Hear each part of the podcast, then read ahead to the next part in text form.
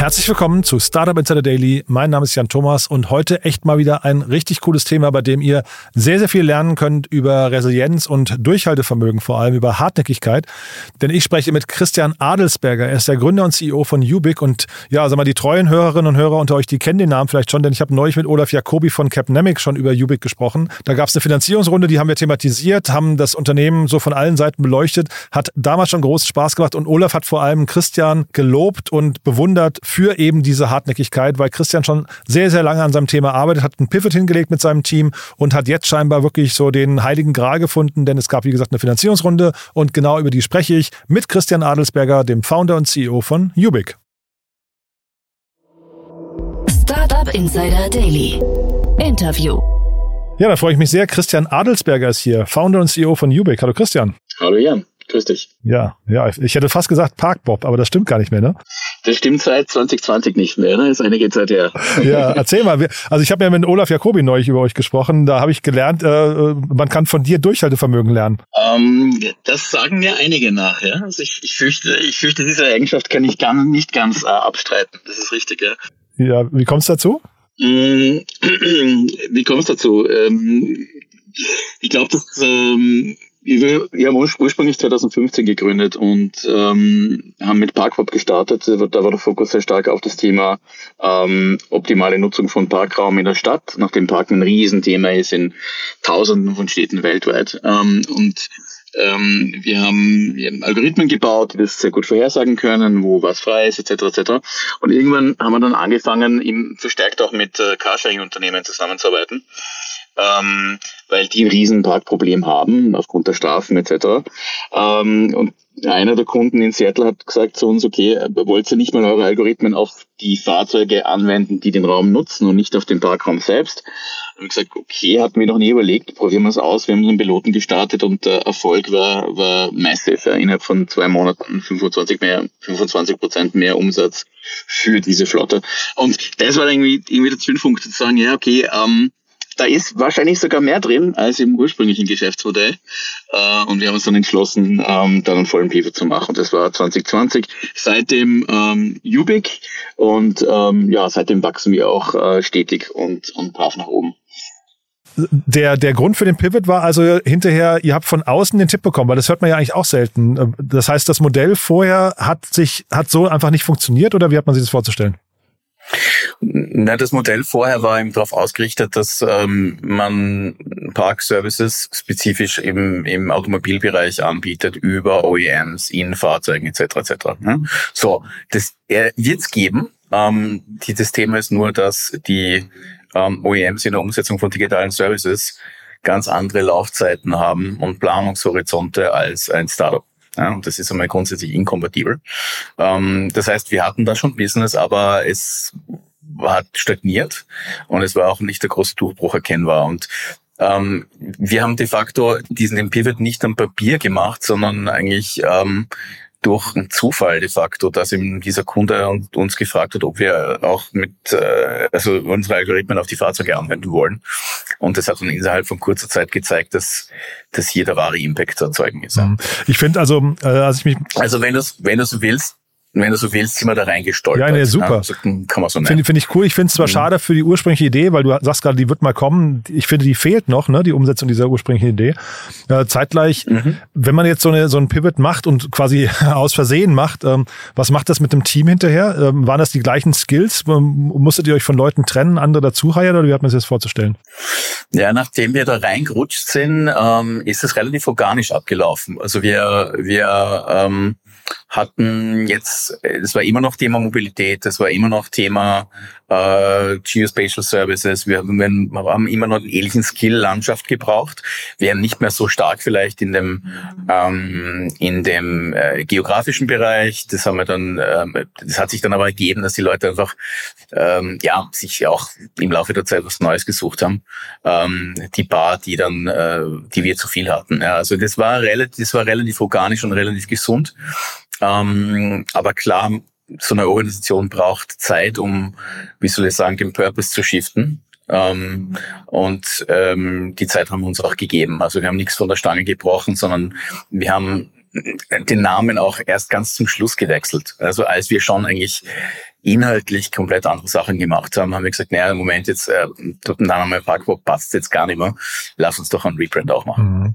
Ich, ähm, du hast gerade gesagt, ihr lasst euch Zeit oder habt euch Zeit gelassen. Ähm, Ihr habt ja relativ lange mit relativ wenig Kapital seid ihr auch rausgekommen. Ne? Ähm, war das, weil ihr, weil ihr äh, schon stetige Einnahmen hattet? Weil irgendwie klingt Parkbock, Parkbock jetzt auch nicht nach einem, nach einem Unternehmen, nach einem Konzept, was ähm, sagen wir, sehr viel Liquidität beschafft haben kann, oder? Ähm, wie war das zu der Zeit?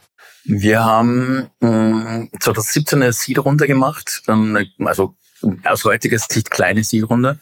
Ähm, die hat uns sehr, sehr lang dann ähm, über Wasser gehalten. Man muss dazu sagen, wir waren auch immer sehr genügsam. ja, das meine ich, ne, genau. ja.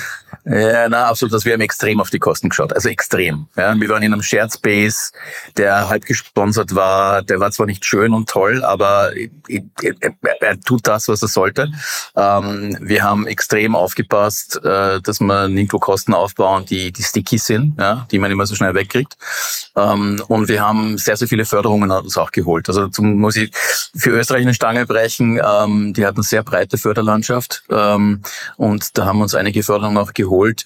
Und was ich dazu sagen muss, ähm, unsere Shareholder von damals, denen bin ich extrem dankbar, dass äh, sie so ein Pivot, äh, der überhaupt nicht auf festen Beinen steht, sondern auch nur ein, wie soll ich sagen, natürlich ein Risikothema ist ein großes, dass die uns wirklich äh, die Stange gehalten haben in der Zeit und gesagt haben, na, wir glauben dran, wir bleiben dabei, ähm, obwohl es für viele in dem Moment sicher leichter gewesen wäre, sich zurückzuziehen. Hattest du da oft Zweifel? Weil ich meine, wie gesagt, wir reden ja jetzt schon über einen Zeitraum von acht Jahren. Ne? Und ähm, ich meine, jetzt, wir reden jetzt vor dem Hintergrund einer Finanzierungsrunde, jetzt scheinen die Weichen sich irgendwie äh, ordentlich gestellt zu haben, aber zwischendrin kommen wir da Zweifel? Natürlich kommen da Zweifel. Ähm, die, die, die schleichen sich, die schleichen sich so ein. Das Interessante ist, dass, mh, mm, also für mich persönlich, die, die, dass es funktionieren kann, das ist für mich nie außer Frage gestanden. cool. ja. ähm, ob, ob, ob wir das richtig machen, das äh, auf den Boden zu bringen, das war für mich die entscheidende Frage und das war eigentlich immer ein konstantes Fail and Learn, weil nur weil das äh, irgendwas jetzt nicht funktioniert, heißt es nicht, dass es grundsätzlich nicht funktioniert, aber wir müssen es wieder wiederum anders machen. Ja? Also ständiger Shift, ständige Adaptierung, ständiges auch äh, ehrlich zu sich selber sein, dass der Weg jetzt, den man beschritten hat, vielleicht komplett der falsche ist, dass man schnell wechseln muss, damit man nicht noch mehr Zeit, Geld äh, und Ressourcen verbrennt. Ähm, das war aus, meiner, aus heutiger Sicht sicher ein großer Anteil am Erfolg. Und gab es oder hätte es Parameter gegeben, um das Ganze zu beschleunigen? Puh, ist eine gute Frage. Ähm, die hat mir so noch niemand gestellt, ähm, um das zu beschleunigen. Mmh traue ich mich gar nicht eindeutig zu beantworten. Nee. Wahrscheinlich, ja. ja. Äh, welche, welche, welche Parameter wären das gewesen? Puh. Also wenn wenn so äh, wenn ne, also wenn so so Impacts wie Corona oder ähm, Ukraine-Krieg früher gewesen wären, zu dem Zeitpunkt, ähm, dann, das hätte uns nochmal massiv sozusagen, das hätte uns nochmal massiv beschleunigt wahrscheinlich. Ähm, glücklicherweise ist es auch später gekommen, als wir schon ähm, stabiles Business hatten und auch von dem, von den Auswirkungen relativ unberührt blieben. Ähm, also so gesehen ist die Frage nicht, nicht klar zu beantworten. Na, gibt ja manchmal, aber nehmen wir mal das Beispiel Storytelling. Ne? Es gibt ja irgendwie Menschen, die das schaffen, in der Startup-Szene einfach die Story in den Mittelpunkt zu stellen und dann damit vielleicht über KPIs, die vielleicht gar nicht so in Ordnung sind oder die vielleicht ähm, bei einer nicht guten Story mehr im Fokus wären, zumindest ähm, dann dadurch so ein bisschen zu übertünchen. Ne? Solche Geschichten, das kann ja zum Beispiel beim Fundraising unglaublich helfen. Das kann bei Fundraising unglaublich helfen. Ähm, da bin ich aber als Founder, jetzt gehen wir mal ein bisschen tiefer rein ähm, in das ja. Thema, da bin ich als Founder viel zu simpel gestrickt. Das klingt jetzt ähm, vielleicht blöd, aber ähm, ich tue mich schwer, mich selbst anzulügen und dann tue ich mich nochmal schwerer, andere. Und also ich will jetzt nicht anlügen, aber wie du sagst, Storytelling und man kann Dinge so oder so darstellen, klar. Aber wenn für mich, wenn für mich das nicht ähm, funktioniert, dann will ich doch das auch nicht nach außen verkaufen. Also ich glaube, diese, wie soll ich sagen, ähm, schonungslose Offenheit zu sich selber gegenüber, auch dem Team und dem Team, dem Founder gegenüber, was auch super wichtig ist, ähm, hilft, hilft, hilft schon sehr, ja, dass man nicht zu lange in die falsche Richtung rennt. Wobei ich dir schon unterstellen würde, dass du für deine Idee auch brennst, ne? Und ich meine, das ist ja der Beginn von einer guten Story. Na, 100 Prozent. 100 Prozent. Das ist, äh, die, die große Frage ist für mich, brennt man für die, brennt man für die Idee und die irgendwann einmal realisiert zu sehen oder für einen bestimmten Weg? Ja? Ähm, ich erlebe halt auch Founder, die, die sind von einem bestimmten Weg total überzeugt und sind nicht bereit davon abzurücken mhm. und vergessen oftmals, dass es viele Wege gibt, um ans Ziel zu kommen. Also was steht im Mittelpunkt? Der bestimmte Weg oder, oder das Ziel am Ende des Tages, wo man dann auch mal manchmal Grundsätze über Bord werfen muss, ja? ähm, die, man, die man geglaubt hat zu haben oder zu, zu, zu brauchen, ja? was, was auch okay ist. Das heißt, ich höre raus, bei dem, bei dem Weg machst du Kompromisse, beim Ziel aber nicht. Ähm, beim Ziel nicht. Nein, das Ziel ist groß ähm, und das wir bewegen uns in einer, in einer Welt der massiven Transformation, ja, sowohl im Energiebereich als auch im Mobilitätsbereich. Nachhaltigkeit ist hier der rote Faden und alles zielt alles zielt darauf ab. Ja. Ähm, da gibt's hunderttausend Möglichkeiten und Wege äh, in die Richtung zu gehen. Wir haben uns ein paar bestimmte ausgesucht oder ein paar Bereiche, an denen wir beitragen wollen und ähm, wie wir dann dorthin kommen und gleichzeitig ein solides, profitables Business aufbauen, während wir das tun, das ist die große Herausforderung, mit der das uns jeden Tag beschäftigt. Lass uns mal vielleicht dieses Ziel noch mal ein bisschen greifbarer machen für die Hörerinnen und Hörer, die, die noch nicht genau wissen, was du machst oder woran ihr arbeitet. Ähm, wie würdest du das Ziel beschreiben? Ähm, wie würde ich das Ziel beschreiben? Die, also wie schon gesagt, wir haben wir haben einerseits das Thema Mobilität, ja, und wenn man, wenn man jetzt durch Straßen läuft in Städten, sieht man, dass das Optimum da noch nicht erreicht ist, ja. Also, es ist noch nicht nachhaltig, weit davon entfernt. Da gibt's viel, viel, viel zu tun. Das hängt mit dem, mit dem Thema Elektrifizierung von Mobilität äh, zusammen. Das hängt auch damit zusammen, wie man mit Ressourcen umgeht. Sprich, muss man unbedingt das Fahrzeug besitzen, das man nutzt? Ja oder nein, ja. Ich weiß, das ist gerade in, in, im deutschsprachigen Raum eine Glaubensfrage. Ja. Ähm, aus Ressourcensicht ist, aus Ressourcensicht ist es vollkommen klar. Es macht überhaupt keinen Sinn, das zu besitzen. Äh, aus innerstädtischer Sicht auch, ja. Ja, ebenfalls. Also die, die, nicht in, in 20, 30 Jahren die ganze Fläche, die aktuell von Autos belegt wird, die möchte ich meinen Kindern geben, aber nicht Autos. Also das, das ist, das ist, das ist, glaube ich, äh, eingängig. Ähm, äh, die große Herausforderung, ähm, die, die da existiert, diese Transformation zu, zu schaffen. Ja, und da gibt's halt viele, viele Player, viele Shared Mobility Anbieter, mit denen wir konkret zusammenarbeiten, die ähm, massive Herausforderungen haben, ihr Business profitabel zu betreiben. Und da gibt es verschiedene Ursachen und wir haben eben einige dieser Ursachen identifiziert und versuchen sie mit Technologie zu lösen. Ja, also wenn ich jetzt Story, in Storytelling gehen würde, würde ich viel über AI sprechen und was es tun kann. Ja, ich habe gesehen, eure URL hat sogar .ai, ne? Genau, ja. ja, ja. Ähm, aber wir, wir, lassen das nicht groß raushängen. Ähm, ja, klar ist es auch Data Science und, und Artificial Intelligence, also künstliche intelligenzbasierte Methoden, die wir da einsetzen und nutzen, die Basis und Kern der Technologie sind, ja. Ähm, am Ende des Tages geht es aber darum, ähm, welchen Impact erzeugt es aus unserer Sicht. Und wir helfen eben ähm, Shared Mobility Anbietern wirklich profitabel zu sein und damit diesen Teil der Mobilität, der hochgradig schon jetzt elektrisch ist, ähm, für viele Menschen in der Stadt attraktiver zu machen, besser nutzbar zu machen, günstiger zu machen und eine sinnvolle Alternative zu, zu anderen Verkehrsformen. Und ähm, wenn wir das erfolgreich tun, wird am, am Ende des Tages plötzlich eine, eine, eine, ein, das ein Mainstream sein. Und das ist eigentlich die Zielsetzung dahinter. Also Mainstream, damit meinst du den Shared Mobility Bereich, dass man wirklich weggeht vom Besitzen, vom persönlichen Besitz, in der Innenstadt zumindest? Das, das hat den Aspekt Shared Mobility, das hat den Aspekt elektrifizierte Fahrzeuge, ähm, das hat den Aspekt ähm, effiziente Nutzung dieser, ähm, die, dieser Fahrzeuge und Mobilitätsformen. Das hat den Aspekt bessere Verschneidung von öffentlichem Verkehr und, und Individualverkehr, privaten Verkehrsformen. Das ist ja momentan sind es ja noch zwei Silos, ja, leider, in vielen Formen. Ähm, und, ähm, und, wenn, wenn, wenn das, wenn, wenn das stattfindet, wenn das passiert, dann kommt noch ein weiteres, weitere ähm, Dimension ins Spiel. Und es ist, wenn ein Großteil der Fahrzeuge elektrisch ist, ja, dann habe ich plötzlich ein Riesenfaktor innerhalb des Energieökosystems, weil ähm, aktuell Mobilität eigentlich nur ein Downstream-Konsument von Energie ist in Form von Benzin und Diesel und so weiter. In Zukunft wird es aber ein Mitspieler werden, ein Akteur in dem, im Energieökosystem, weil ich so riesige Batteriekapazitäten aufbaue, die mir natürlich helfen, auch ähm, äh, so Dinge wie Grid-Effizienz herzustellen innerhalb von, von ähm, Energieökosystemen. Und ähm, da tun sich natürlich vollkommen neue Felder auch auf, die weit über die Mobilität hinausgehen. Und eure Kundengruppe ist dann hin, hinter, ähm, weiß nicht, Flottenanbieter trotzdem, Flottenbesitzer oder geht das irgendwann auch in den, in den persönlichen Bereich rein, in den Individualverkehr? Aktuell sind es ähm, sind's Flottenanbieter ja. ähm, und das eben weltweit. Wir haben unsere Kunden sitzen in Europa, USA und Südamerika.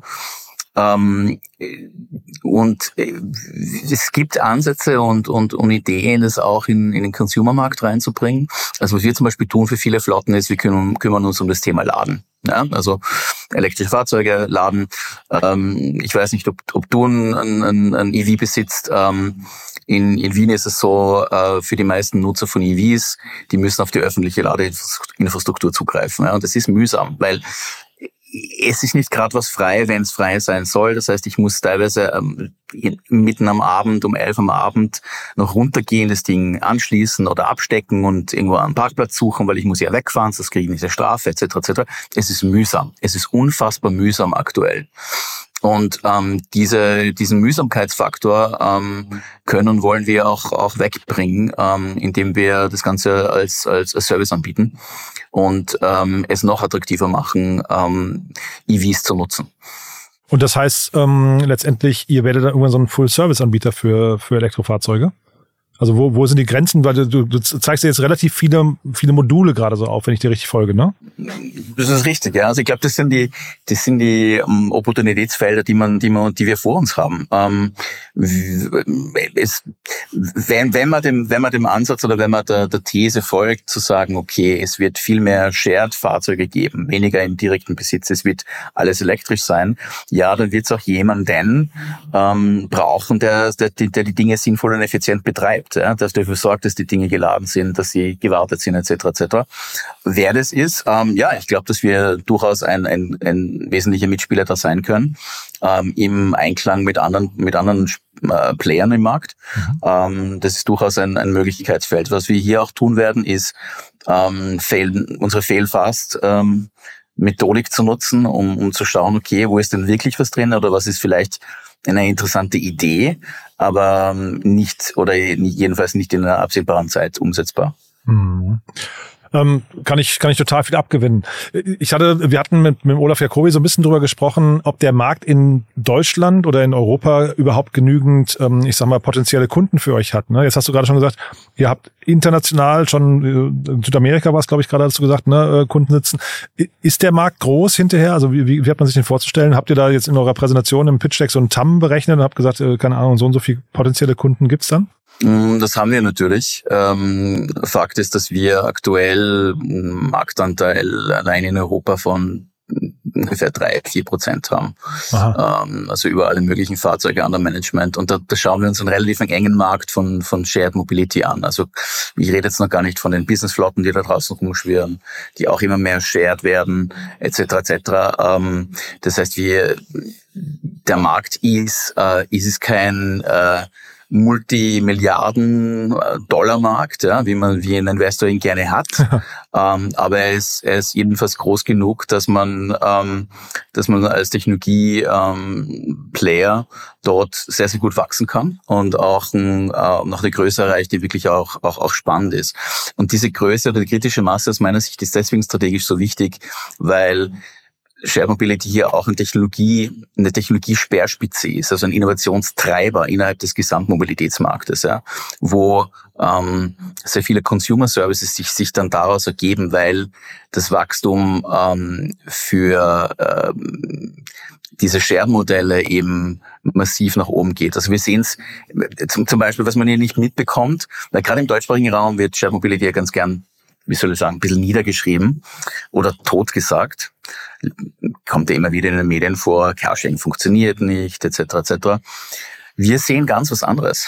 Wir sehen bei unseren Kunden, und es sind doch recht viele, ähm, sehen wir die Nutzungszahlen wachsen und wachsen und wachsen. Und das, äh, wenn man das wirklich sich im Detail anschaut, hat es auch damit zu tun, dass einfach die die Nutzungsakzeptanz dieser Mobilitätsformen ähm, wesentlich nach oben geht und eine wesentlich größere Zielgruppe erschlossen wird.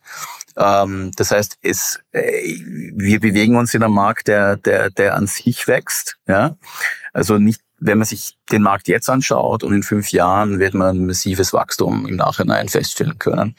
Ähm, und wir bewegen uns äh, in diesem Wachstum einfach mit. Was muss denn, wenn du jetzt so gute Einblicke hast, was muss denn generell aus deiner Sicht passieren, damit der Shared Mobility Markt noch insgesamt so ein bisschen mainstreamiger wird? Ich glaube, es ist eine Frage der, der, der ähm, Verfügbarkeit, beziehungsweise im Englischen heißt es schon Accessibility, also der, der Zugangsmöglichkeit. Das muss einfach einfacher werden. Und das ist auch mit unserem Service tragen wir massiv dazu bei, indem wir Fahrzeuge so positionieren oder positionieren lassen, äh, wo sie in der Zukunft gebraucht werden. Ja, das erhöht massiv die gefühlte Verfügbarkeit einer Flotte, obwohl die Flotte genau gleich groß ist. Ne? Da muss noch, da kann man wesentlich besser, invest, äh, besser investieren, auch gleichzeitig die ähm, die die Tarifformen ähm, in Richtung Flat zu gehen. Ja? Äh, da wäre wesentlich was drinnen. Dritter Punkt für mich ganz klar die Verschneidung von öffentlichem Verkehr und, und, und Shared Mobilitätsformen. Eine viel stärkere Verschränkung, weil wir einfach in den Nutzerprofilen ähm, sehen, dass man nicht nur das eine oder das andere nutzt, sondern äh, in den meisten Fällen viele verschiedene Mobilitätsarten miteinander verknüpft, um von A nach B zu kommen.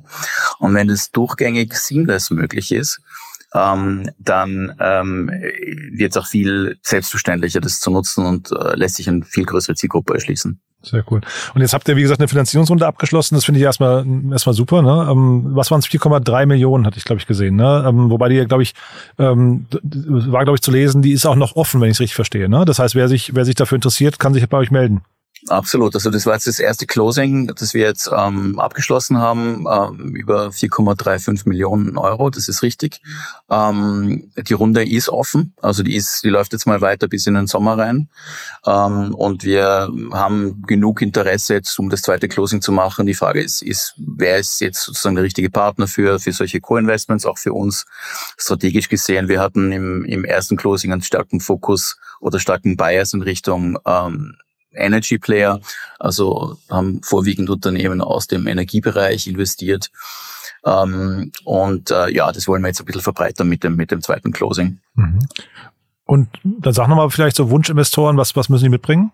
Ähm, was uns, was uns ganz wichtig ist, ähm, oder was, was sehr hilfreich ist, sagen wir so, ist, wenn man äh, bis zum gewissen Grad die Vision teilt. Ähm, das heißt, äh, diese Transformation ähm, im Energiebereich und im äh, Mobilitätsbereich ähnlich zu sehen wie wir, eben dass die stattfindet, ja, und ähm, dass sie stattfinden muss und das Potenzial, das sich dadurch äh, auftut. Das bedeutet auch ähm, Investoren, die ähm, grundsätzlich auch ein bisschen längerfristiger ausgerichtet sind, weil das, äh, diese solche Transformationen, die so riesig sind, passieren selten innerhalb von drei Jahren, sondern die brauchen, ähm, brauchen einiges an Zeit. Ähm, und äh, das Dritte für uns ist es, dass wir verstärkt auch international werden. Also wir ähm, haben unseren Kundenkreis, also ist zu 98 Prozent außerhalb von Österreich. Äh, wir sind ähm, extrem global von Anfang an aufgestellt gewesen. Ähm, und das möchten wir auch ganz gerne auf der Investorenseite abbilden eigentlich seid ihr ja, ne, also wenn man jetzt dran glaubt, dass der Markt halt irgendwie abhebt äh, oder zumindest sich weiterhin gut entwickelt, ihr, ihr seid ja eigentlich sowas wie die Gold, äh, wie, Entschuldige, wie die Schaufelverkäufer im Goldrush, ne? Ähm, eigentlich ist das ja so das, das Lieblingsmodell von Investoren, ne? Deswegen müssten die euch doch eigentlich gerade die Hütte reinrennen, oder? Mm, wir, wir sind so ein bisschen die ähm, äh, the guys who provide the shovel, the picks and the shovel uh, for this industry. Das ist richtig. Ähm, die Investoren generell, Investorenkreis, ich meine, ich, ich spreche jetzt gar nicht von der aktuellen Situation. Sie ist, glaube ich, hinlänglich bekannt, dass es momentan nicht die einfachste, die einfachsten Rahmenbedingungen gibt. Das Thema Mobilität an sich und vor allem auch Shared Mobility ähm, ist, ist, äh, ist halt auch ähm, kein klassischer Investment Case. Warum? Weil wir hatten vor drei, vier Jahren massiven Hype im Bereich Micromobility, wo ähm, riesige Summen Kapital in Richtung äh, Scootermodelle etc. etc. geflossen sind. Und ähm, das, dieser Markt konsolidiert jetzt gerade. Da hat schon angefangen zu konsolidieren. Und deswegen ist da ein bisschen Vorsicht momentan zu spüren äh, auf Seiten der Investoren.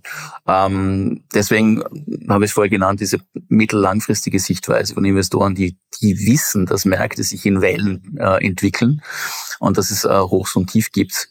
Ähm, ähm, deswegen glaube ich, dass ähm, wir mit solchen Investoren dann ähm, wahrscheinlich äh, ja den besseren Match finden. Sehr cool, Christian. Du, also ich finde das eine, eine, tolle Mission, muss ich sagen. Ich finde es auch bewundernswert, dieses äh, Durchhaltevermögen. Ich habe es ja eingangs gesagt. Ne? Ähm, äh, wir reden jetzt über acht Jahre äh, und schön, dass es jetzt quasi von dem Erfolg gekrönt ist. Also von daher to to äh, tolle, tolle Leistung. Ähm, haben wir für den Moment was Wichtiges vergessen? Haben wir was Wichtiges vergessen? Ähm, aus meiner Sicht nicht, nein. Also die, die Fragen, ähm, also erstens Hut ab, die Fragen sind extrem gut gestellt.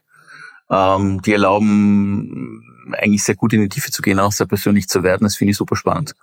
Sehr cool. Hat mir auch wirklich großen Spaß gemacht, Christian. Und dann sage ich lieben Dank bis hierher erstmal und ich würde sagen, wir bleiben in Kontakt. Wenn dann bei euch eine Folgerunde kommt oder so, sag gern Bescheid, ja? Ganz genau so machen wir es. Ja? Cool. Bis dann, Christian. Alles klar. Ciao. Danke. Ciao. Startup Insider Daily, der tägliche Nachrichtenpodcast der deutschen Startup-Szene. Ja, das war also Christian Adelsberger, der Gründer und CEO von Ubik. Und ich habe euch, glaube ich, nicht zu viel versprochen. War ein cooles Gespräch. Zum einen über die Zukunft der Innenstädte, über die Zukunft der Mobilität, der E-Mobilität, der Sharing Mobility und vor allem eben über das Thema Never Give Up. Also dieses Thema, bleib dran, wenn du an deine Idee glaubst und äh, ja, bleib hartnäckig, halte durch und werde hoffentlich am Ende vom Erfolg belohnt. Das war auf jeden Fall mein Eindruck von Christian und seiner Mission. Ich fand es sehr aufrichtig und sehr erhellend. Ich hoffe, euch geht's auch so. Wenn dem so sein sollte, dann wie immer die Bitte, empfehlt uns gerne weiter, empfehlt gerne diese Folge weiter, ganz konkret, oder das Format an sich. Dafür vielen Dank an euch und ansonsten euch einen wunderschönen Tag und nicht vergessen, all diese Informationen findet ihr auf unserer Plattform www.startupinsider.de. Immer einfach mal vorbeischauen. Da versuchen wir so nach und nach die gesamte Startup-Szene Deutschlands, Österreichs und der Schweiz zu kartografieren und alle wichtigen Player dort vorzustellen. Und ich bin sicher, Ubik, entweder sie sind schon dort drauf oder sie kommen demnächst. Also das nur nochmal als abschließender Hinweis. Damit entlasse ich euch für den Moment. Ich hoffe, wir hören uns nachher wieder oder ansonsten spätestens morgen. Bis dahin, alles Gute. Ciao, ciao.